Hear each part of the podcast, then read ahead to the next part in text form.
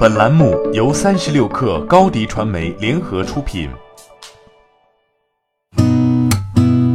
八点一刻，听互联网圈的新鲜事儿。今天是二零一九年十月二十四号，星期四。您好，我是金盛。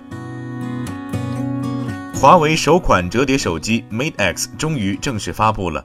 昨天，华为在深圳发布了 Mate X，售价高达一万六千九百九十九元。十一月十五号十点零八分，在华为商城限量开售。折叠屏设计带来了双倍的屏幕，同时支持智慧分屏功能。购物时可以一边挑选一边跟卖家聊天。为打造折叠屏手机应用生态，华为牵头组建首个折叠屏应用生态联盟。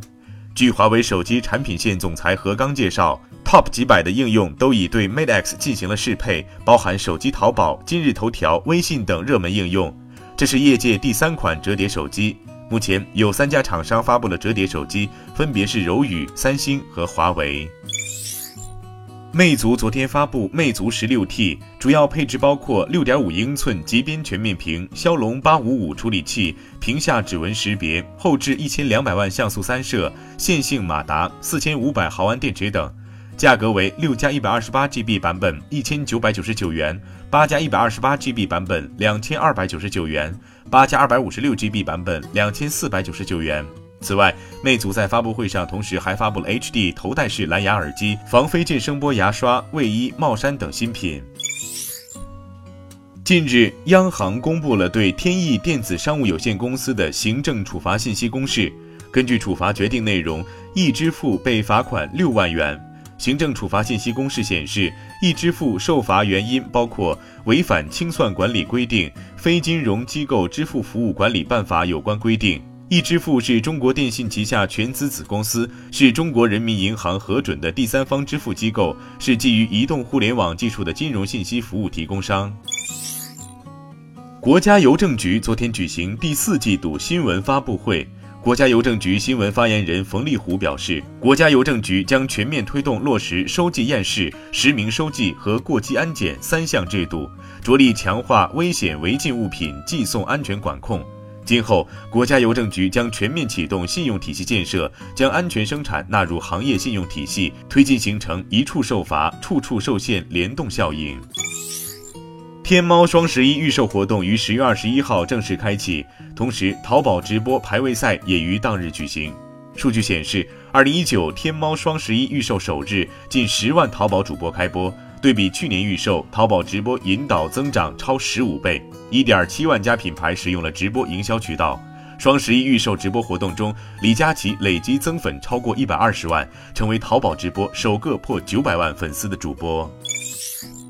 不仅是快手、抖音之间互相抢有原创能力的红人，就 B 站也加入了战局，开始用流量吸引抖音、快手、微博上的 KOL。近日，三十六氪从一家短视频 MCN 处获得 B 站时尚星计划的招募启事。这一活动计划投放二十亿专项流量，针对的人群主要有两个：一是尚未入驻 B 站，但在微博、抖音、快手的粉丝量超过三十万，或者在小红书的粉丝量超过十万的红人。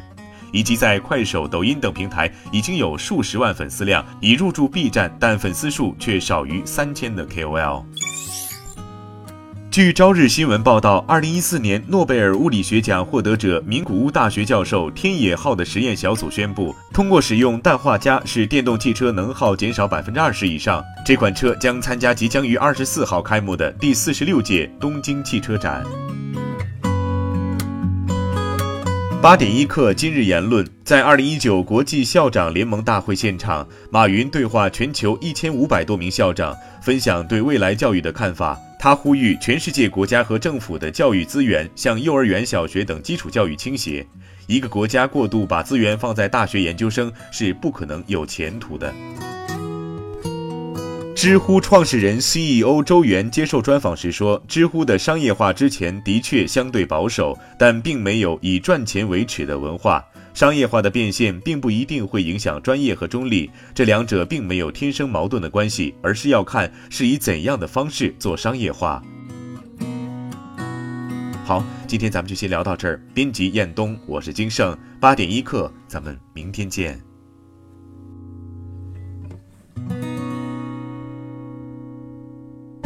欢迎加入三十六氪官方社群，添加微信 baby 三十六课 b a b y 三六 k r，获取独家商业资讯，听大咖讲风口，聊创业，和上万课友一起交流学习。